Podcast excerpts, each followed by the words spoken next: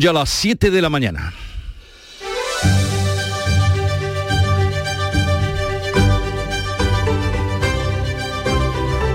En Canal Sur Radio, La mañana de Andalucía con Jesús Vigorra.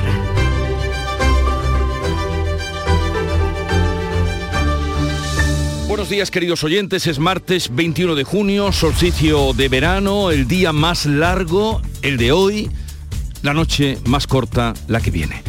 Entra oficialmente el verano y la Agencia Estatal de Meteorología va a ofrecer el balance de la primavera y la previsión también para este verano que ya nos anuncian que será largo y caluroso.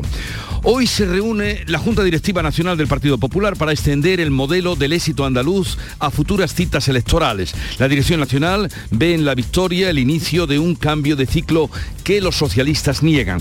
Moreno quiere acelerar los plazos de la investidura para tener a su equipo operativo en agosto y presentar sus nuevos presupuestos en otoño. Bueno, todavía no, me- he pensado en el gobierno, me quedan cinco semanas para poder hacerlo. Ahora lo vamos a poder hacer rápido. A finales de julio quiero tener gobierno para que en agosto estemos trabajando y en octubre presentemos los presupuestos tal como querido y la, empecemos a, a tope, ¿no? Juan Marín ha descartado entrar como independiente en el nuevo gobierno andaluz. Este lunes ha dimitido de todos sus cargos en Ciudadanos y se mantiene como militante de base. De lograr 21 diputados en 2018, gobernar con cinco consejeros y presidir el Parlamento andaluz, la formación naranja sale de la Cámara Autonómica y pierde medio millón de votos. Y ayer salí derrotado y por eso, lógicamente, he puesto mi cargo a disposición del partido, he renunciado a todos los cargos que tengo dentro de Ciudadanos y estoy aquí en San Telmo trabajando como vicepresidente en funciones hasta que termine esta legislatura. Dice Inés Arrimadas que quiere refundar el partido y el deseo de Macarena Olona es ser la voz de la oposición, pero condiciona su vuelta a Madrid a los designios de Dios. Soy soldado, pero ante todo soy hija de Dios. Quiero decirle con esto, no puedo, no, no puedo asegurarle cuáles son los designios ni de Dios ni lo que esté por venir. Lo que sí que puedo asegurar es que mi compromiso es firme. El gobierno aprueba hoy la tercera reforma universitaria en democracia. Busca acabar con la alta tasa de contratos temporales y dar estabilidad así a 25.000 profesores asociados. Y en el Congreso vota hoy el uso terapéutico del cannabis con los votos a favor de los partidos del gobierno, de coalición y sus socios y el rechazo del Partido Popular y Vox. No podemos cerrar el capítulo de incendios porque hay mil personas durmiendo fuera de sus casas en Navarra y Aragón. En el pueblo aragonés de Burbáguena, 80 ancianos de una residencia han tenido que evacuar, ser evacuados por el humo. Nos han traído y ahora me voy con mi yerno a Calamocha a dormir. Lo que no pase más, que vamos a hacer? Y... Además nos van a llevar a la residencia de Calamocha, la de Daruca. Un hombre de 53 años ha matado en Madrid a su mujer, a una señora de 70 que se encontraba con ella y después se ha suicidado. El asesino era conde y marqués, tenía antecedentes por violencia machista, guardaba armas en su domicilio y fotos de Franco y de Hitler y hacía prácticas de tiro en el patio del edificio con dianas y balas de foqueo. Y no nos olvidemos de Ucrania. La Unión Europea estudia fórmulas para sacar el grano acumulado máxime cuando la nueva cosecha está por llegar y los silos están llenos. El Mar Negro está minado y son necesarias rutas alternativas. Así lo exponía y lo pintaba el máximo representante de exteriores en la Unión, Josep Borrell, que tacha el bloqueo de Putin de crimen de guerra. Es inconcebible. Uno no se puede ni imaginar la cantidad de grano acumulado que hay allí mientras la gente pasa hambre en el mundo. Esto es un verdadero crimen de guerra. En cuanto al tiempo, en el primer día del verano oficial cambia el tiempo en la mitad oriental de Andalucía. Los cielos van a estar nublados, caerán chubascos ocasionales que pueden ser tormentosos en las sierras con depósitos de barro. Ya empezamos. Las temperaturas van a refrescar. En la otra mitad los cielos estarán despejados con máximas que no cambian o que subirán poco. Los vientos soplan hoy del oeste, fuertes o muy fuertes por la tarde en el litoral.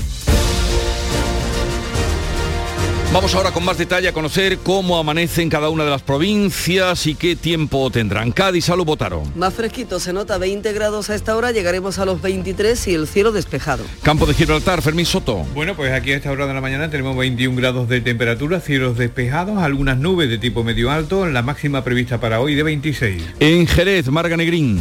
Buenos días, tenemos a esta hora 18 grados, la máxima, la máxima será de 27, los cielos con claros y nubes, ya hemos tenido un primer chubasco débil. ¿Cómo viene el día por Huelva, Sonia Vela?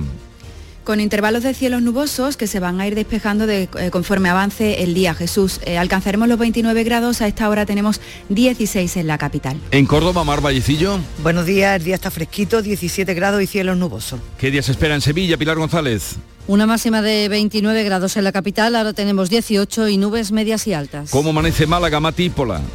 Con 22 grados llegaremos a 27 y hay probabilidad de lluvias. ¿Y en Jaén, César Domínguez? Pues los cielos están algo nubosos, 18 grados, la temperatura máxima de hoy en la capital será de 31, la MT nos avisa de que esta tarde puede haber tormentas y vientos fuertes. ¿Cómo viene el día por Granada, Laura Nieto? El cielo tiende también a nuboso, la temperatura máxima prevista es la misma en toda la provincia, 30 grados, a esta hora 18. En Almería, María Jesús Recio. La máxima, pues más alta, 31, 22 ahora mismo, se anuncia viento fuerte y no se descarta lluvia de barro.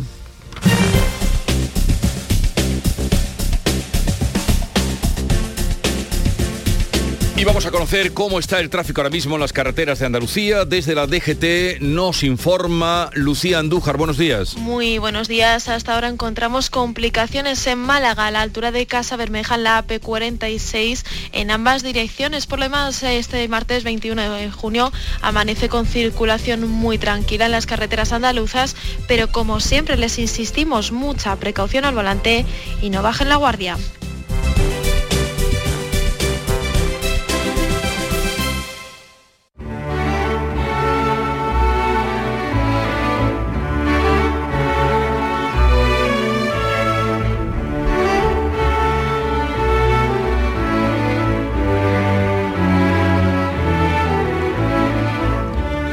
Hoy el tempranillo dedica sus primeros versos al hombre de moda, a Juanma Moreno, el presidente andaluz, que administra su mayoría absoluta, rebajando la tensión y la crispación política. Tempranillo de Juanma. Es la educación, el tacto, ni mala lengua, ni gritos, el difícil justo medio que hace falta en cualquier sitio, ni un gesto de mala leche, ni un giro de resentido. Sabe decir y callar cuando se hace preciso. Planta de jefe de planta, pero no de señorito. Ojalá el Juanma que vemos, el presidente sencillo que parece tener claro que su cargo es de servicio, sea por dentro tan verdad como aparenta. Lo digo porque con él ha llegado, parece desde el principio, un modelo moderado que hace bueno lo político y si es así, quiera Dios que no le maleen el sitio, ni la silla lo convierta en un hombre tan distinto que al mirarse en el espejo vea a su propio enemigo. Mucha suerte, buena mano y en cuanto se pueda, al lío. Antonio García Barbeito que volverá al filo de las 10 con los romances perversos hoy dedicados a Macarena Olona.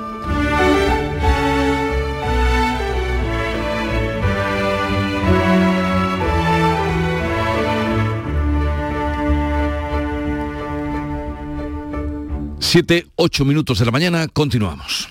Nadie conoce mejor las necesidades de un territorio que las personas que viven en él. El enfoque líder interviene en el origen para que cada comunidad planifique y aproveche todo su potencial. En la Red Rural Nacional apoyamos a los grupos de acción local para poner en valor la fuerza de cada territorio rural. Actúa en origen, conecta con el desarrollo rural. Red Rural Nacional, Ministerio de Agricultura, Pesca y Alimentación, Gobierno de España. ¿Quieres ahorrar hasta un 70% en tu factura de la luz con Angel Solar? Financia tus placas solares al 0% TAE en 24 meses este junio. Infórmate en el 900-670-330 o en angelsolar.es. Importe mínimo 288 euros. Ejemplo 6.000 euros en 24 meses. 24 cuotas de 250 euros. TIN 0%, TAE 0%. Coste total del crédito 0 euros. Importe total adeudado 6.000 euros. Intereses subvencionados por Angel Solar financiando con Banco CTLM hasta 30 de junio de 2022. En Canal Sur Radio, la mañana de Andalucía con Jesús Vigorra. Noticias. El nuevo gobierno andaluz estará funcionando en agosto con presupuestos en octubre. Esa es la intención, son los objetivos que se marca Juanma Moreno tras ganar por mayoría absoluta las elecciones autonómicas convocadas y celebradas el pasado domingo. Carmen Rodríguez Garzón. Sí, Moreno quiere acortar los plazos de la investidura a partir de la constitución del Parlamento, que tendrá lugar el 14 de julio, tener a su equipo operativo ya en agosto y presentar nuevos presupuestos en otoño. Así lo contaba en Canal Sur Televisión, donde anunciaba y se comprometía un gobierno sólido para hacer frente a tiempos complicados en lo económico y lo social. Moreno celebra poder tomar decisiones con agilidad gracias a una mayoría de, 50, de 58 escaños que asegura no esperaba, pero que agradece a los andaluces. Tengo que ser sincero y, no, la verdad que no. Eh, La última semana de campaña sí teníamos tracking que nos daba entre 53 y 55 y ya acariciamos el sueño de esa mayoría suficiente. Pero mm, 58 no me lo podía esperar, por tanto tengo una, una enorme deuda de gratitud a todos los andaluces por, por ese cariño y por ese respaldo que, que para mí supone una enorme responsabilidad. También reconoce sentir alivio por no tener que depender de Vox y lamenta la desaparición de Ciudadanos en el Parlamento. Sus hasta ahora socios de gobierno no descarta contar con miembros de la formación naranja para su próximo ejecutivo. Y Juan Marín, eh, no obstante, ha descartado la posibilidad de entrar como independiente en el nuevo gobierno andaluz. Este lunes ha dimitido de todos sus cargos en Ciudadanos y se mantiene ahora como militante de base. Javier Moreno. De lograr 21 diputados en 2018, gobernar con cinco consejeros y presidir el Parlamento andaluz, la formación naranja sale de la Cámara Autonómica y pierde medio millón de votos. Se preguntaba Marín este lunes qué había hecho tan mal para merecer ese castigo. Sé encajar muy bien las victorias, pero sobre todo sé encajar mejor las derrotas. Y ayer salí derrotado y por eso, lógicamente, he puesto mi cargo a disposición del partido, he renunciado a todos los cargos que tengo dentro de Ciudadanos y estoy aquí en San Telmo trabajando como vicepresidente en funciones hasta que termine esta legislatura. Mientras ex cargos y militantes están pidiendo la dimisión de Arrimadas, mientras la Ejecutiva Nacional pide la refundación del partido. Y siguen las reacciones y siguen también las opiniones. También hay voces dentro del PSOE que piden al menos una reflexión profunda tras los malos resultados cosechados el domingo en las elecciones andaluzas. Juan Espada sí pedía este lunes hacer autocrítica, pero insiste en que el descenso de apoyo en las urnas se debe sobre todo a la falta de movilización del electorado, la fecha de las elecciones y el relato construido por la derecha. Si bien entiende que no se ha producido ningún trasvase del voto socialista al Partido Popular, en ningún caso piensan dimitir. Yo tengo claro que ahora mismo el Partido Socialista me necesita más que nunca en un inicio de nuevo proyecto para hacer de este equipo un equipo ganador. Estoy más fuerte que nunca. Alguno puede parecerle, pero es que a mí la adversidad me crece. Espada considera que los socialistas al menos han cumplido uno de sus objetivos, que era impedir la llegada de Vox a San Telmo. Macarena Olona dice que aspira a ser la líder de la oposición en Andalucía, pero no termina de aclarar si se va a quedar en el Parlamento Autonómico. Pues no lo hace porque preguntada por si descarta volver a la política nacional, si Santiago Abascal la reclama para las generales, decía que ella es una soldado del partido, pero sobre todo una hija de Dios. Soy soldado, pero ante todo soy hija de Dios. Quiero decirle con esto, no puedo, no, no puedo asegurarle cuáles son los designios ni de Dios ni lo que esté por venir. Lo que sí que puedo asegurar es que mi compromiso es firme Olona atendía la mano también a Juanma Moreno para abordar cuestiones, decía, que beneficien a los andaluces. Análisis también, ya en clave nacional, de las elecciones andaluzas. El Partido Popular dice que es el inicio de un cambio de ciclo que la Ejecutiva Federal del PSOE niega. Hoy Feijóo reúne a sus varones territoriales en la Junta Directiva Nacional con intervención prevista y abierta de Juanma Moreno tras esa victoria contundente del domingo. Según Elías Bendodo, coordinador general de los populares, su formación ha dado un paso decisivo para que Pedro Sánchez salga de la Moncloa y dice que si el PP ha sido capaz de conseguir una mayoría absoluta en Andalucía, no hay techo a nivel nacional. El Partido Popular no tiene techo, porque si el Partido Popular de Andalucía es capaz de sacar mayoría absoluta, el Partido Popular en España no tiene techo. porque si había un sitio donde decían los socialistas que era imposible que el PP gobernara era Andalucía. Y ahora no solo gobernamos, sino que tenemos una mayoría lo suficientemente amplia. Por tanto, ayer también se demostró que el Partido Popular no tiene techo. La Ejecutiva Federal del PSOE minimiza el golpe, desliga a los comicios andaluces de las futuras elecciones generales, mientras Sánchez ha reafirmado ante los suyos que el Ejecutivo está fuerte y sólido. Preguntado por las elecciones andaluzas, el ministro de Seguridad Social, José Luis Escribá, decía que no afecta a los planes del Gobierno y que la vida sigue. De, de un ambiente similar después de elecciones en otra comunidad autónoma hace algo, algo más de un año, y cómo, pues, bueno, pues, eh, yo iba a decir la vida sigue, es decir, desde, desde entonces y desde aquel episodio te- teníamos tanto trabajo, tenemos tantas cosas que hacer como tenemos en este momento que pues yo creo que no debe para nada afectar a, nuestro, a nuestra agenda. Y también se pronunciaba Susana Díaz en los pasillos del Senado cuando se le preguntaba por esa pérdida de votos del PSOE en Andalucía. Yo estoy triste y además a mí me duele mucho mi partido y me duele mucho mi tierra.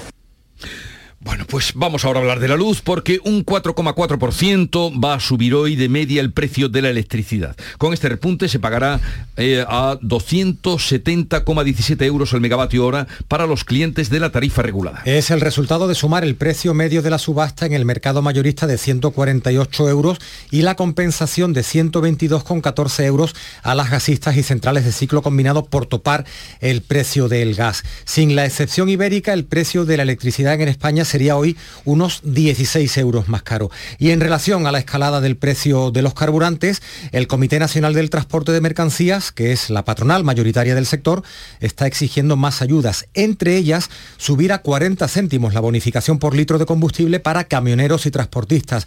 Propone también una ayuda directa durante un trimestre para las empresas de mercancías en función del tipo de vehículo. Debería ser de 1.250 euros en el caso de los camiones y de 500 euros para las furgonetas. El Ministerio de Seguridad Social y las asociaciones de autónomos avanzan en la negociación del nuevo régimen especial de trabajadores autónomos según sus ingresos reales. Aunque no han llegado a un acuerdo, ambas partes consideran que ha habido puntos de encuentro. Se emplazan a una nueva reunión el día 27 en la horquilla de entre 245 y 565 euros propuesta por el Ministerio es insuficiente para los autónomos, aunque según el ministro Escriba va a permitir que dos de cada tres paguen menos. Los trabajadores portugueses por cuenta ajena pagan cuotas proporcionales a sus ingresos. En el caso de Alemania, los autónomos con ingresos de hasta 10.000 euros no pagan impuestos. En 10 días expira el plazo dado por Bruselas para que se alcance un acuerdo. Más detalles sobre este asunto tendremos a partir de las 8 en charla con Lorenzo Amor, que es el presidente de la Asociación de Trabajadores Autónomos de ATA, que está negociando estos días con el Ministerio de Seguridad Social. Y con la bajada de las temperaturas remiten los incendios en el norte, aunque seis siguen activos en Navarra y preocupa otro en Aragón. Mil vecinos de siete pueblos navarros evacuados pasan la noche fuera de sus casas de manera preventiva. Lo ha contado Amparo López, directora de Interior del Gobierno Foral.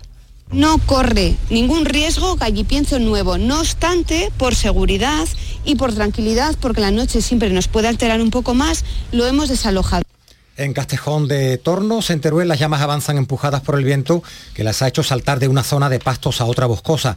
Han ardido en pocas horas mil hectáreas y se ha tenido que desalojar por el humo a 80 ancianos de una residencia de Bur- Burbáguena, además de confinar a una parte de la población de Calamocha. Nos han traído y ahora me voy con mi yerno a Calamocha a dormir. Lo que no pase más, ¿qué vamos a hacer? Además nos van a llevar a la residencia de Calamocha, la de Daroca. En unas horas, a las 11 y cuarto de la mañana, entra el verano en el hemisferio norte. Durará 93 días y 16 horas, hasta el 23 de septiembre, y llega con pocas reservas de agua en Andalucía. Como es el caso de los embalses de la Sierra de Cádiz, que encaran el verano al 36% de su capacidad, es un 7% menos de agua embalsada que hace un año. El de mayor capacidad, el de Guadalcacín, es el que cuenta con mayor agua embalsada 278 metros, hectómetros cúbicos sobre un total de 800, pero el de Bornos, por ejemplo, está solo al 21%. Málaga ha presentado en el Palacio de Congresos de París su candidatura a la Exposición Internacional de 2027 bajo el lema La Era Urbana hacia la ciudad sostenible. El evento tendría una repercusión de 2.900 millones de euros para la ciudad, con 11 millones de visitas y la creación de 31.000 empleos, según analistas económicos de Andalucía. La capital de la Costa del Sol compite con otras candidaturas de Estados Unidos, Tailandia, Serbia y Argentina. Y la decisión final se va a tomar dentro de un año, en junio de 2023. Málaga ha presentado un proyecto unido de una ciudad potente turísticamente, pero también con una gran atracción, con un gran atractivo de talento tecnológico y mezclas de culturas en su historia. Lo decía Francisco de la Torre, el alcalde de Málaga. Hemos planteado una transformación urbana que se ha traducido en una peatonalización de casi 400.000 metros cuadrados del centro histórico, espacios de vegetación que hace que tengamos más de 10 metros cuadrados por habitante. La guerra cumple hoy 118 días y Ucrania da pasos para incorporarse a la Unión Europea. A finales de esta semana, la Comisión va a estudiar su candidatura. Ya este lunes el Parlamento ucraniano ha ratificado el convenio de Estambul contra la violencia machista. El presidente Zelensky lo ha celebrado en su vídeo diario en las redes. Paso a paso llegamos a una semana crucial. Estamos haciendo todo lo posible para que nadie tenga dudas de que Ucrania merece la candidatura. Demostramos a diario que ya somos parte de una Europa unida y basada en valores. Y la Unión Europea está estudiando fórmulas para sacar de Ucrania el grano acumulado, máxime cuando la nueva cosecha está por llegar, los hilos están llenos y el Mar Negro está minado, por lo que son necesarias rutas alternativas. 7.20 minutos de la mañana, en un momento vamos a la revista de prensa con Paco Reyero. Este jueves, la mañana de Andalucía con Jesús Vigorra quiere que descubras el Festival de Música de Folk de Jodar, el más antiguo del sur de Europa. Disfruta de lo mejor del panorama folk gracias al trabajo del Grupo Andaraje, impulsor de un certamen que cumple 50 años de vida y que este año amplía su programa de actos durante todo el año. La mañana de Andalucía con Jesús Vigorra. Este jueves, edición especial desde la Casa de la Cultura de Jodar con motivo del 50 aniversario del Festival de Música Folk de Jodar, con la colaboración del Ayuntamiento de Jodar.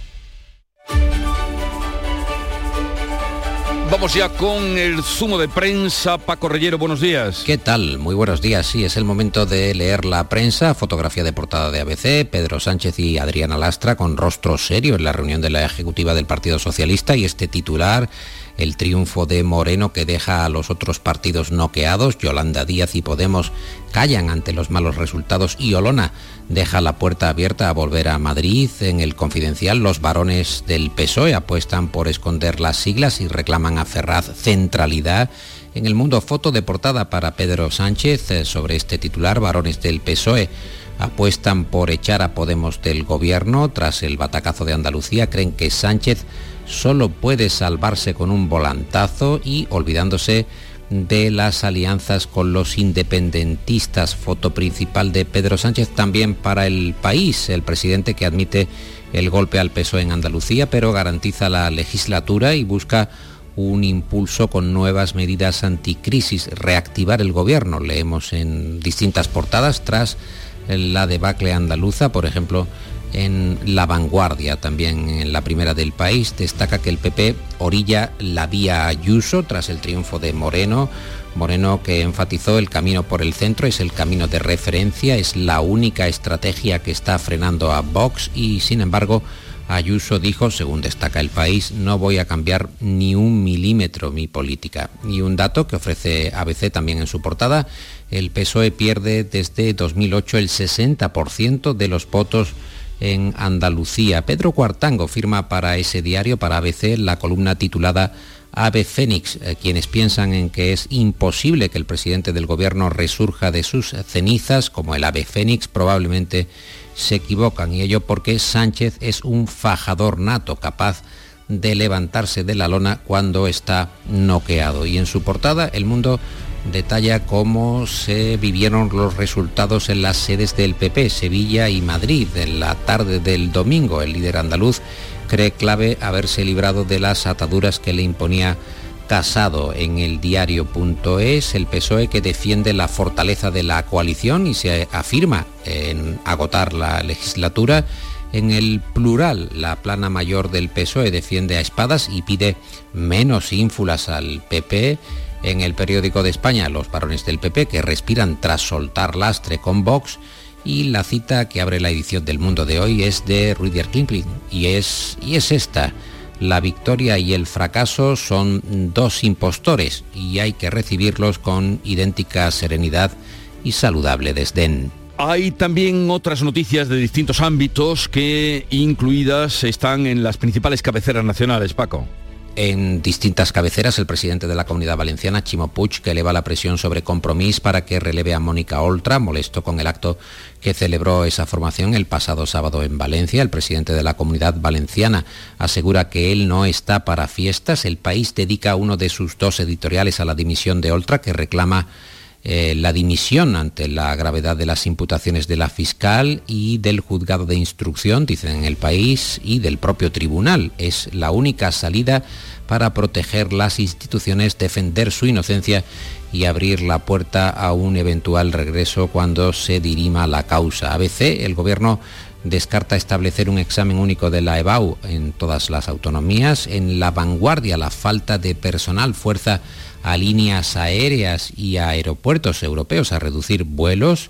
El aeropuerto de Heathrow, por ejemplo, en Londres pide que se anulen un 10% de vuelos al no poder controlar las maletas, leemos en la vanguardia.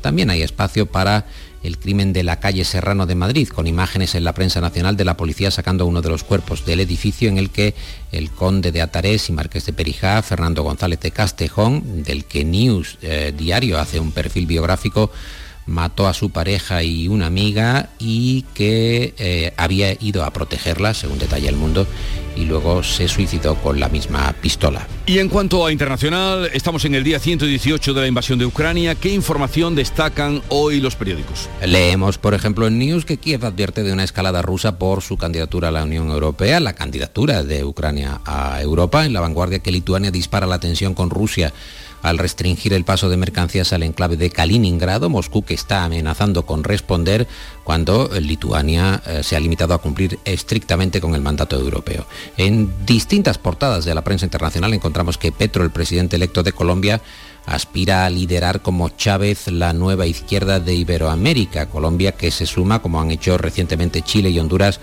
a los países con un gobierno de corte bolivariano. El mundo considera que las dictaduras eh, revolucionarias celebran el triunfo de Petro en Colombia. En el país, más elecciones. Israel, que irá a las urnas por quinta vez en tres años al romperse el gobierno.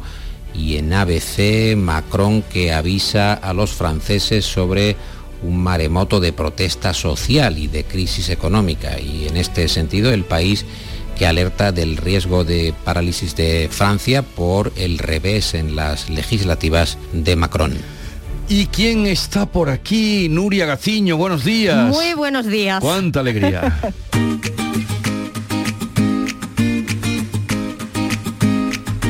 Vitaldent les ofrece este programa.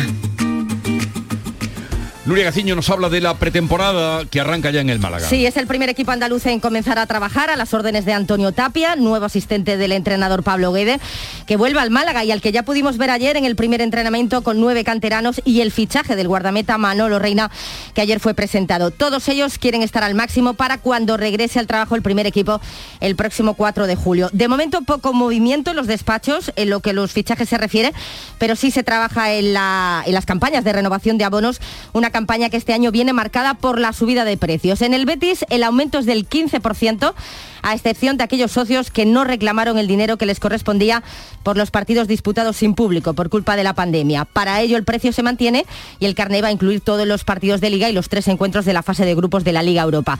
Donde ha habido más quejas es en el Cádiz, aquí el aumento ha sido mucho más elevado, pero se ha querido premiar a los socios más leales, a los que ya lo eran en segunda B. Para ellos los abonos tendrán un coste de 90 285 euros, mientras que en el caso de los abonados que se inscribieron la pasada temporada, la renovación más barata será de 450 euros. Y seguimos a la espera de la decisión de Rafa Nadal. Ya ha tenido su primera toma de contacto con la hierba de Wimbledon, parece que las sensaciones son buenas, pero el tenista mallorquín aún no ha tomado una decisión definitiva sobre si jugará o no este torneo. De momento lleva una semana sin cojear, eso ya es un avance.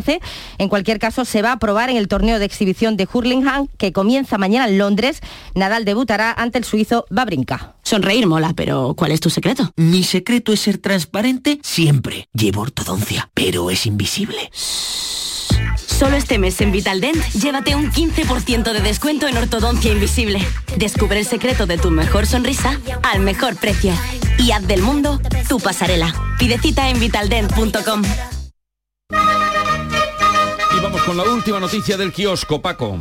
Lo encontramos en el Digital The Objective que asegura que la demanda de bicis eléctricas se triplica impulsada por las subidas de los combustibles, de la gasolina. Los españoles usamos la bicicleta mucho menos que nuestros vecinos europeos, al menos estadísticamente, pero el hecho de que los precios de los combustibles estén por las nubes parece que está animando considerablemente el mercado. Según el último Eurobarómetro, los españoles usamos la bicicleta un 2% frente al 15% de los alemanes o el 41% de los eh, Países Bajos. También la media de edad de los eh, ciclistas españoles es superior a la de los europeos. Los más eh, asiduos en desplazamientos en bicicleta en España tienen entre 41 y 54 años. A este paso y al precio de subida de los combustibles, la carretera se va a convertir en el carril bici. Ea, pues pedaleando nos vamos. Que tengas un buen día. Adiós. Hasta mañana a todos.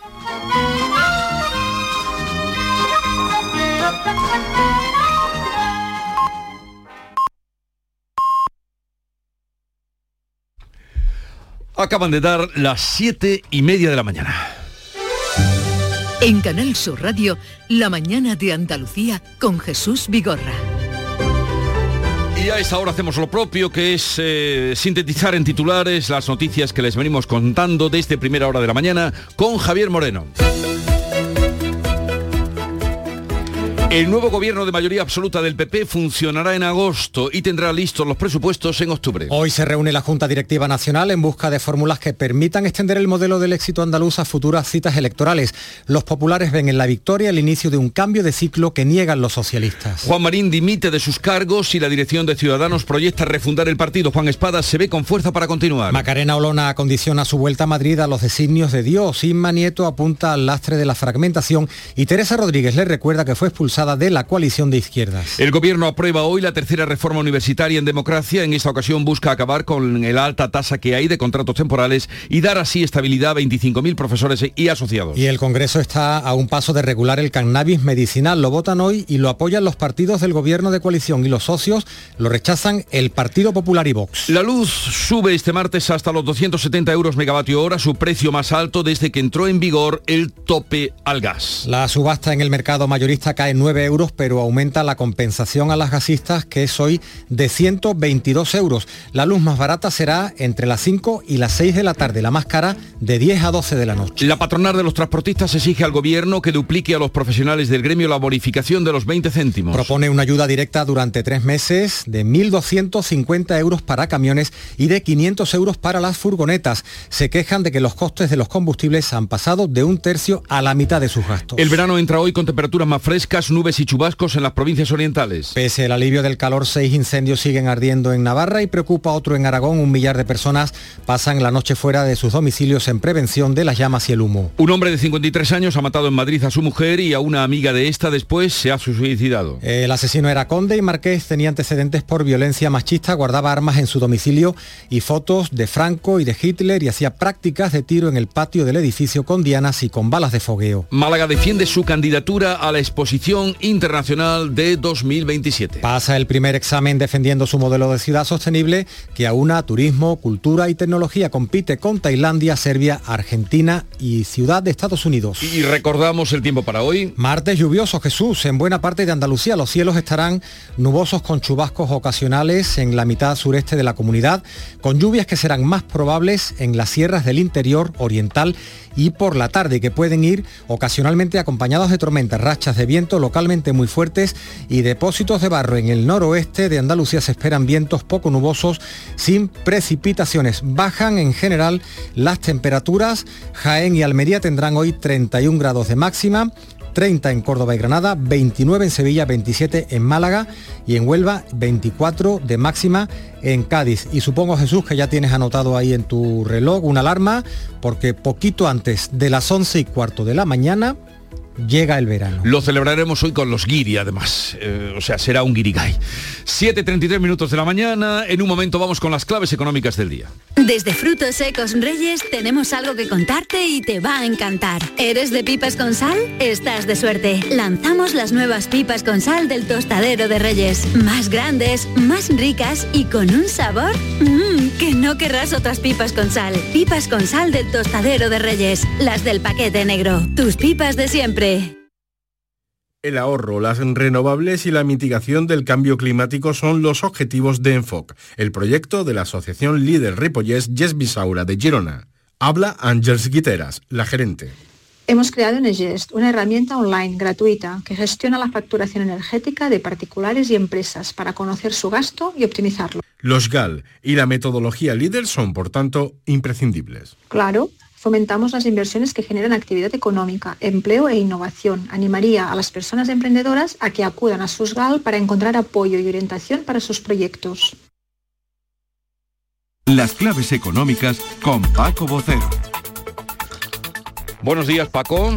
Buenos días, Jesús, ¿qué tal? Pues eh, nada, a ver qué claves son las que tenemos para hoy y a las que debemos estar atentos. Pues mira, hoy tenemos un día con pocos indicadores en la agenda económica, pero hay citas interesantes y algunas claves que no podemos perder de vista.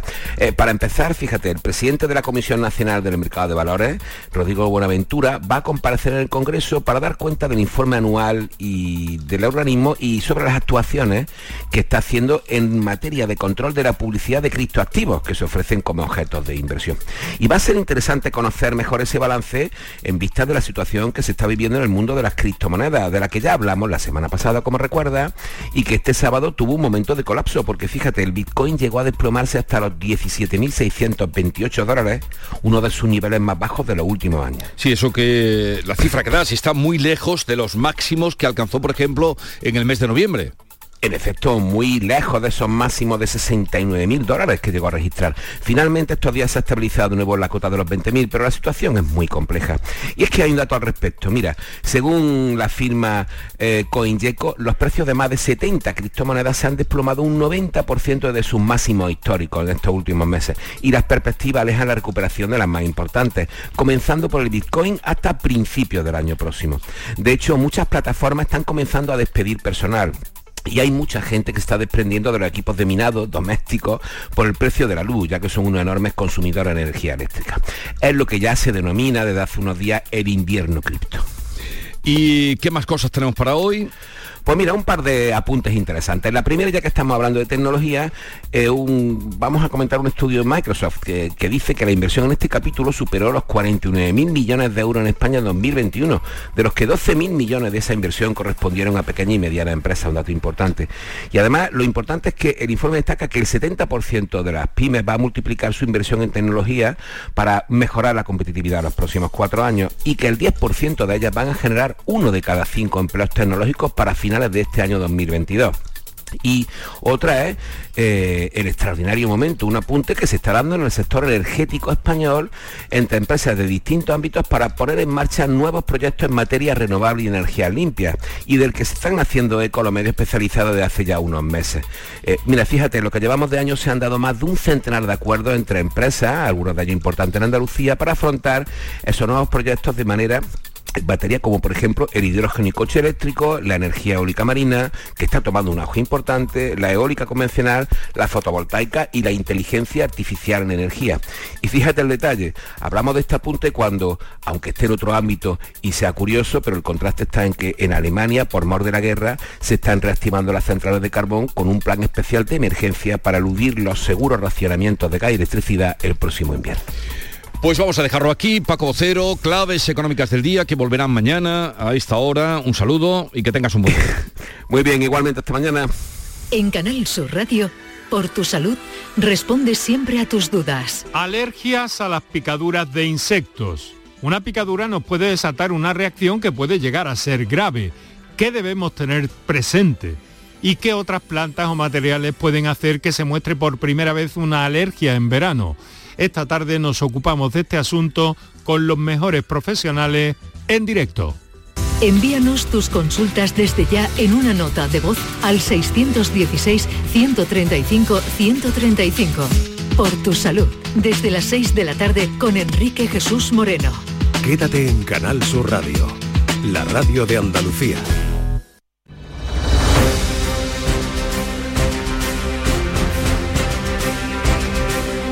7.38 minutos de la mañana vamos a contarles otras noticias de Andalucía. La Dirección General de Salud Pública y Ordenación Farmacéutica de la Junta ha procedido a la inmovilización y paralización de la comercialización de conservas vegetales elaboradas por la empresa El Hortelano, que está ubicada en la localidad malagueña de Casaramonela. ¿Por qué, Mati Pola?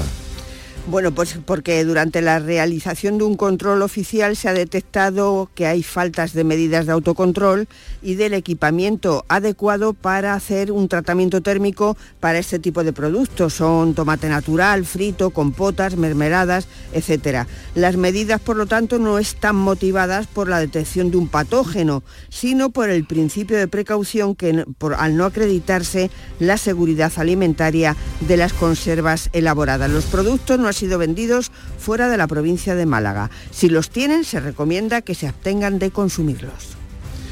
La Guardia Civil ha detenido en Lora del Río, en la provincia de Sevilla, a un delincuente muy agresivo que se escondió en la casa familiar. Su padre tuvo que ser atendido por un infarto. Pilar González, cuéntanos. La Guardia Civil intervino porque el conocido delincuente de 36 años estaba amenazando con un cuchillo a varios vecinos. En esa búsqueda se presentan en la casa de los padres que son víctimas de las agresiones de su hijo y allí cuando llegan los agentes se encuentran con esta situación que describe el portavoz de la Guardia Civil, Fran López. El padre se encontraba atendido, sufriendo una situación de insuficiencia respiratoria, hubo que llamar a los servicios sanitarios y cuando se iban del domicilio los agentes pues reciben la información de que el hijo está trincherado en una habitación. Era el padre cuando era trasladado al hospital que pudo contar que su hijo estaba escondido en una habitación y que iba con dos cuchillos. Ahora está acusado de violencia doméstica, atentado contra los agentes y amenazas de muerte. El Ayuntamiento de Almería prepara una nueva ordenanza municipal que incluye sanciones a los hosteleros si sus clientes tiran servilletas al suelo. María Jesús Recio. Los hosteleros tendrán que colocar papeleras o recipientes en las mesas de las terrazas al aire libre. Han presentado alegaciones, pero el ayuntamiento ha rechazado eximirles de esa responsabilidad de los clientes que las tiren al suelo. Quieren mantener limpia el área afectada por su actividad en la calle. En mesas agrupadas podrán tener una sola papelera, pero no valdrán para las servilletas de tela. Las multas entre 120 y 750 euros. Y no solo para bares y restaurantes, también para establecimientos de venta de chucherías, máquinas expendedoras, cajeros automáticos y administraciones de los clientes también podrán ser sancionados. Esta mañana se va a inaugurar en Jaén el Congreso de Egiptólogos más importante del mundo. Se presentan los últimos hallazgos e investigaciones sobre la época de las pirámides. Es la primera vez que se va a celebrar en España. Se inaugura a las 10. César Domínguez, Jaén. Pues a ver si lo digo bien, Jesús, octava conferencia internacional de egiptología, Old Kingdom Art and Archaeology. Es decir, que es un congreso de arqueología en el que se va a presentar, por ejemplo, descubrimientos sobre la tumba de Rasemses o los papiros de Wadi el Har, que te explico rápidamente. Son, están relacionados con la construcción de la pirámide de Creos. Vienen expertos de la Sorbona, Cambridge, Yale, Oxford, Praga o Varsovia y lo organiza la Universidad de Jaén, que desde hace 14 años excava en, en Egipto pues desde luego de sumo interés para las personas interesadas en este asunto. Miriam Seco no recala por ahí. Pues no lo sé, no lo sé. mira del programa. No sé todo el programa entero, no sé todo el programa. es una de las figuras eh, más, eh, ahora mismo más consideradas allí, una arqueóloga sevillana. Alejandro Jiménez, que es egiptólogo de la Universidad de Jaén, ese sí está, seguro. pues ya está. Y de ahí, de ahí para arriba, muchísimos. Bueno, los internos de la prisión provincial de Huelva volverán a realizar hoy martes y mañana miércoles su ya tradicional peregrinación a la aldea del Rocío para encontrarse con la Virgen. Desde Huelva, Sonia Vela y que no se ha podido realizar Jesús en estos dos años de pandemia. Es una actividad de reinserción social que cumple su edición número 23. El artista Manuel Correa, que ha sido el pregonero de esta peregrinación al rocío de los internos, defiende sus beneficios. Que valoren esta situación, que de fuera se pueda ver a lo mejor de diferentes formas, pero hay una serie de personas que luchan y trabajan para la integración de, de todas esas personas que no tuvieron la suerte de coger buen camino y entonces pensamos que este camino puede ser el bueno. Y tiene además una vertiente solidaria. En las paradas que realiza el grupo en varias sedes de Hermandades del Rocío entregará alimentos para los más necesitados.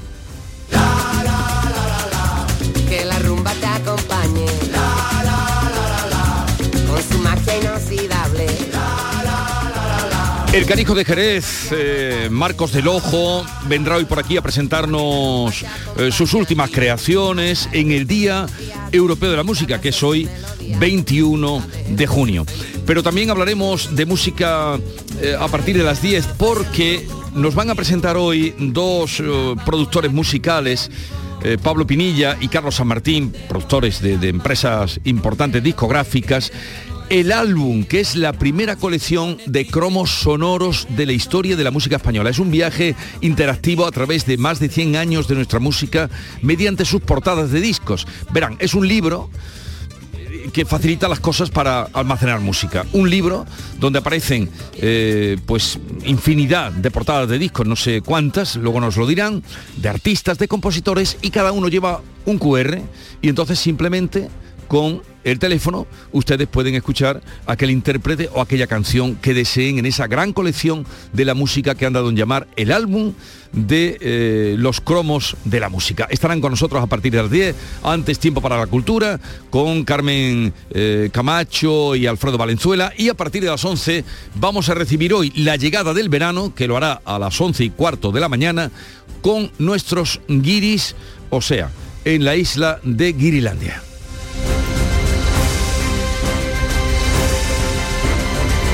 7.45 minutos, 8 menos cuarto, tiempo ahora para la información local.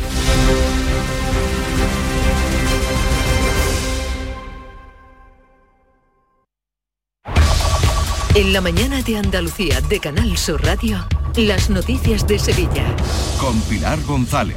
Buenos días, tenemos cielo con nubes, aunque por la tarde puede caer algún chubasco ocasional en el entorno de la Sierra Sur. Viento del suroeste aumentando también por la tarde. Las máximas previstas son 32 grados en Ecija, 30 en Morón, 29 en Sevilla, 28 en Lebrija. A esta hora 18 grados en la capital. Y el tiempo nos está dando un respiro en el inicio del verano, que llega esta mañana, pero hoy el Ayuntamiento de la capital va a presentar el proyecto Prometeo. Es una iniciativa internacional de carácter piloto que consiste en clasificar y dar nombre a las olas de calor. En la carretera a esta hora retenciones en la entrada a Sevilla por la A49 de 3 kilómetros, uno por el patrocinio y uno en el centenario sentido Cádiz. En el interior de la ciudad el tráfico es intenso en la entrada por el Alamillo, Puente de las Delicias, Glorieta San Lázaro y Avenida de la Paz.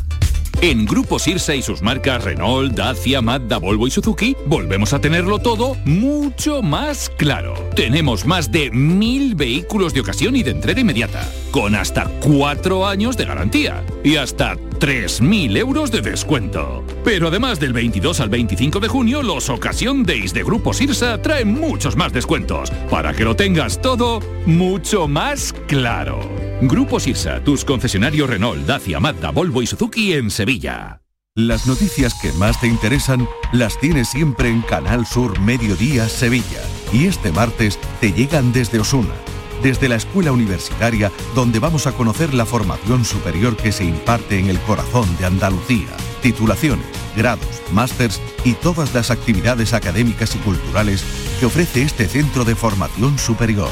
Canal Sur Mediodía Sevilla. Este martes desde las 12 en directo desde la Escuela Universitaria Osuna. Con la colaboración de la Escuela Universitaria Osuna. Día clave hoy para Abengoa. La Sociedad Estatal de Participaciones Industriales aprueba los últimos rescates esta mañana que se aprobarán definitivamente el martes en Consejo de Ministros. Se espera que entre ellos la SEPI trate el de la multinacional sevillana que tiene hasta el 30 de junio para recibir esa inyección económica que necesita para salir del concurso de acreedores. Los trabajadores de Abengoa se van a manifestar esta mañana en Madrid coincidiendo con esta reunión de la SEPI y también se van a reunir con la ministra de Industria Reyes Maroto. Los sindicatos reclaman que se conceda esa ayuda estatal de 249 millones de euros. Lo dice Manuel Ponce, secretario provincial de UGT. Todo depende de la SEPI, esperando 15 meses a esta resolución, como agua de mayo. Esperemos que antes del día 30 esta resolución afirmativa salga definitivamente y la compañía vuelva a crecer como lo ha hecho anteriormente. Nueva reunión también este martes entre la Junta y el Ministerio de Transporte para abordar la financiación del tramo norte de la línea 3 del metro de Sevilla. Un encuentro de carácter técnico y además por vía telemática. Precisamente el presidente de los empresarios sevillanos, Miguel Rus, ha pedido al presidente de la Junta, tras la victoria electoral, que materialice los proyectos de infraestructura que están en marcha Se han dado pasos adelante en cuanto a infraestructuras necesarias y olvidadas, como la red de metro, la conexión de Santa Justa al aeropuerto o la situación del Museo de Bellas Artes, pero pedimos hacer todo lo posible para que por fin estos proyectos se hagan realidad. Entre todos tenemos que trabajar porque Sevilla no tenga seis de los diez barrios más pobres de España. Desde luego no hay mejor política social que crear empleo también el alcalde de Sevilla, Antonio Muñoz, ha pedido al presidente de la Junta lealtad institucional tras su contundente victoria. También en la capital ha ganado el PP, donde ha conseguido el 41% de los votos. Muñoz le ofrece diálogo para sacar adelante los proyectos de Sevilla. Hay muchísimas asignaturas pendientes que tiene que impulsar la Junta de Andalucía en relación con Sevilla y yo espero que durante los próximos años podamos ir pasando páginas de esas infraestructuras tan necesarias para Sevilla y que los sevillanos podemos decir que, que están hartos de esperar. La número uno del PP, Patricia del Pozo, en Canal Sur Radio ha defendido los 366.000 votos que ha tenido su partido en la provincia. Considera que los sevillanos han valorado la gestión del gobierno andaluz en los últimos cuatro años. Ayer ganó la Andalucía del futuro. Cuando me preguntan, ¿qué es el cambio? ¿Qué es el cambio? Yo digo, pues váyase usted a la puerta del hospital militar. Hace dos años estaba lleno de jaramago y, y totalmente desmantelado y dos años después se ha convertido en uno de los hospitales de mayor referencia de toda España. ¿no? Y el PSOE sevillano ha reunido a su ejecutiva para analizar los resultados. Su responsable Javier Fernández reconoce la derrota sin paliativos, pero mira ya al futuro. El PSOE de Sevilla está fuerte, el PSOE de Sevilla mira al futuro, el PSOE de Sevilla se pone en clave absolutamente de, elecciones municipales. En los próximos días vamos a reunir a nuestros alcaldes, a nuestras alcaldesas y a los órganos del partido para hacer un análisis muy profundo. Y más asuntos. El aeropuerto de Sevilla va a recuperar la oferta de plazas previa a la pandemia antes de que acabe el año. A comienzos de este ya registraron datos en el número de viajeros que confirmaban esa recuperación. Ahora, según el director del aeropuerto, Sergio Millanes, la previsión es que en los próximos meses las compañías aéreas aumenten el número de plazas y los asientos que tenemos ofertados están en el mismo orden de magnitud que el 2019. Estamos en cifras muy parecidas. Que este año, sobre todo a partir de febrero-marzo, empezamos a ver el crecimiento este año va a ser, eh, lo que queda va a ser bastante parecido en cifras al 2019, que era el previo a la pandemia. Pues se acaba de inaugurar un vuelo a Casablanca, el primero en la historia del aeródromo sevillano y es una nueva conexión también hacia Tánger. Por tanto, son siete las conexiones que hay entre Sevilla y el país vecino. El cónsul de Marruecos en Sevilla, Sidi Sidi Abad, dice que más allá del turismo supone facilitar encuentros empresariales. Esta conexión va a facilitar el movimiento de los empresarios, tanto marroquí como eh, andaluces, para conocer también la potencialidad que goza, que brinda Marruecos en el ámbito de inversión, de negocio, y Caritas ha atendido a más de 42.000 personas en nuestra provincia en el último año. Los hogares que más necesitan la ayuda de Caritas, los que peor están, son los que están sustentados por una mujer con dos o más hijos, también los jóvenes de hasta 35 años y la población extranjera. El número de personas que necesitan ayuda ahora es similar al que había antes de la pandemia, pero con una situación peor porque se ha agravado esa pobreza crónica, lo dice el director de Cáritas en Sevilla, Mariano Pérez Ayala. Pero si, si arrojan ese dato de mejoría, respecto al 2020, que fue el año más duro, uh -huh. primero por el confinamiento y después por eh, bueno, por la progresiva levantamiento de las medidas, fue el año más duro del COVID-19. Y un apunte más, Endesa ha colocado un nuevo centro de transformación en el polígono sur de la capital para los clientes con contrato. Esta nueva instalación ha supuesto una inversión de 85.000 euros y sustituye al centro de transformación que salió ardiendo en febrero por una sobrecarga de enganches ilegales. Ese centro de transformación daba oficialmente servicio a un único cliente que es el que tiene el contrato regularizado. 7,52. La sombra, la sombra vento. Don Manuel Hidalgo, responsable de ventas de Tordos Quitasol, nos informa. En esta época del año podemos instalar con comodidad todo tipo de tordos y carpas en todos los modelos y sistemas, tordos con motor y tordos automáticos. Pero eso saldrá carísimo. Ese es un error, José Antonio. Estamos con precios en promoción y con facilidades de pago. No me diga más. Llámenos al 954 33 29 88. Recuerde, 954 33 29 88 y olvídese de aquello ya tan lejano de Leopoldo, échame el tordo. y pase a la modernidad a Currito, dale al botoncito. Tordos y Carpas Quitasol, la sombra de Sevilla. La sombra, la sombra Las noticias de Sevilla. Canal Sur Radio. La Guardia Civil ha detenido a un delincuente muy agresivo de Lora del Río por violencia doméstica, amenazas de muerte y también atentado contra los agentes de la autoridad que recibieron un aviso de que un hombre estaba intimidando a varios vecinos con un cuchillo y según cuenta el portavoz de la Guardia Civil, Fran López, acuden a la casa de los padres para buscarlo. Ellos son víctimas de las agresiones de su hijo habitualmente y allí se encuentran con esto. Fueron a entrevistarse con sus padres, como en otras ocasiones, y se encontraron pues una situación dantesca. El padre se encontraba atendido, estaba el hombre al parecer sufriendo una situación de insuficiencia respiratoria, hubo que llamar a los servicios sanitarios y cuando se iban del domicilio los agentes pues reciben la información de que el hijo está atrincherado en una habitación. Y hoy es el Día de la Música. El ayuntamiento celebra con un espectáculo en homenaje a Bobote en Factoría Cultural y también con un recital de piano en el Real Alcázar a cargo de la Fundación Barenboy y además el dinero recaudado es para los afectados por la guerra de Ucrania. En el Polígono Sur, en Factoría Cultural, subirán al escenario figuras como Antonio Canales, Pastora Galván, Segundo Falcón, Enrique el Extremeño. El Día de la Música se celebra hoy y a esta hora tenemos 14 grados en Almadén, 16 en Navas de la Concepción, 18 en Villaverde del Río, 18 también en Sevilla.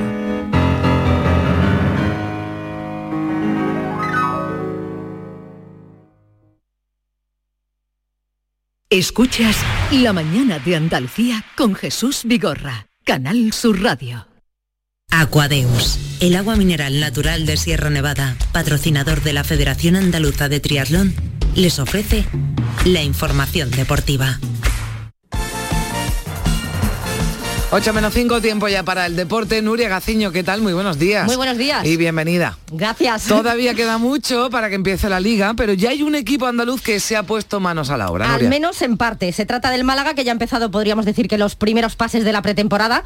No pierde el tiempo el nuevo asistente del entrenador Pablo Guede, Antonio Tapia, que vuelve al Málaga y el que pudimos eh, ver ayer entrenando a algunos canteranos y al reciente fichaje del conjunto malagueño, el guardameta Manolo Reina, que también regresa a la Costa del Sol. Todos ellos ya han empezado su pretemporada, todos quieren estar a punto para cuando regresen al trabajo los mayores, los del primer equipo que será el próximo 4 de julio. Por esa fecha serán muchos los equipos de la Liga Española que comenzarán su calentamiento particular para preparar la temporada que va a arrancar este año el 12 de agosto. De momento poco movimiento con respecto a los fichajes, pero sí han arrancado también las campañas de renovación de abonos. Y como era de esperar, desgraciadamente sube todo, menos Mm. los salarios, y claro, el fútbol no se iba a quedar atrás. Esta campaña viene marcada por la subida de precios, que en algunos casos no es excesiva, por ejemplo en el Betis el aumento es del 15%. No está demasiado mal si tenemos en cuenta que el equipo repite este año competición europea, pero se ha querido premiar a los socios más leales, así que los que no se van a ver afectados por esta subida serán aquellos socios que no reclamaron el dinero que les correspondían por los partidos disputados sin público por culpa de la pandemia. Aprovechando que anoche se rindió homenaje a los 3.000 socios más veteranos del Betis, el presidente Angelaro ha vuelto a resaltar la figura del aficionado bético. Lograr un título y asentarse de forma estable en Europa es trabajo de todos. En el Betis no creemos en personalismo ni creemos en salvadores, se acabaron ya esos, esos tiempos. Para que nuestro capitán haya podido levantar la copa ha sido fundamental el apoyo de, de toda la afición. Detrás del gol de Borja, como hemos visto en la semifinal contra el Rayo, estaba la pierna de todos los béticos, o en el penalti definitivo de, que tiró el joven Juan Miranda en la final de la Copa de- del Rey, ahí estaba el alma de, de todos los béticos. Bueno, pues ese homenaje a los aficionados del Betis, no creen ya en salvadores, decía Ángel Aro, y también eh, se ha querido premiar a los socios más leales del Cádiz. a los que vienen siendo socios del conjunto cadista desde la época de Segunda División B. Para ellos, los abonos tendrán un coste de 90 a 285 euros, mientras que en el caso de los abonados que se inscribieron, por ejemplo, la pasada temporada, la renovación más barata será de 450 euros. Es cierto que el presidente Manuel Vizcaíno no quiere hacer caja a costa del aficionado, es lo que ha dicho, Mm. pero la diferencia entre un abono y otro, la verdad es que es abismal. Nosotros creemos que el- tenemos la obligación de hacer crecer al club en todos los aspectos, pero nunca lo hemos hecho a través del lomo de los abonados. Ha habido bastantes quejas por parte de los Bueno, aficionados cadistas. Y tampoco ha gustado la conformación de los grupos de las categorías inferiores del fútbol español. Nuria. A pesar de que algunos clubes como el Linares solicitaron que la partición en la primera RFF fuera de norte a sur, Esta era inviable, según la Federación Española, así que se ha optado finalmente por la opción del oeste, es decir, que los clubes andaluces de primera RFF, como son el Córdoba, el Linares, Algeciras, Balona y San Fernando, se enfrentarán a los equipos gallegos, madrileños, extremeños, castellano-leoneses, más el Ceuta. Protagonista anoche en el pelotazo el presidente del Linares, Jesús Medina, que dentro de lo malo, pues se votó lo menos malo. La mayoría de los, de los clubes queríamos una división norte-sur y finalmente lo que se me ha puesto a votar ha sido una división de una u otra manera, pero de este oeste. Entonces, bueno, al final había opciones, una, una mala y otra menos mala, y lo que sea cierto es que nosotros hemos elegido la opción que es la que ha salido y, y bueno, dentro de lo que cabe, pues bueno, contento con, con que haya salido esa. Como siempre decimos, los clubes parece que eh, pintamos poco y, y, bueno, aunque lo hayamos propuesto, pues no se ha llevado, los presidentes de las territoriales han, han presentado otra propuesta y, y bueno, pues hemos tenido que votar en eso. Bueno, y seguimos ya a la espera a ver Sí. qué dice Rafa Nadal, Nuria. Ya ha tenido la primera toma de contacto con la hierba de Wimbledon, las sensaciones son buenas, se va a probar en el torneo de exhibición de Hurlingham que comienza mañana en Londres, debutará ante el suizo Babrinka y a ver cómo le va, a ver si puede estar en Wimbledon. Gracias Nuria, hasta aquí el deporte. Aquadeus, ahora más cerca de ti, procedente del manantial Sierra Nevada, un agua excepcional en sabor, de mineralización débil que nace en tu región. Aquadeus Sierra Nevada es ideal para hidratar a toda la familia y no olvides tirar tu botella al contenedor amarillo. Aquadeus, fuente de vida, ahora también en Andalucía.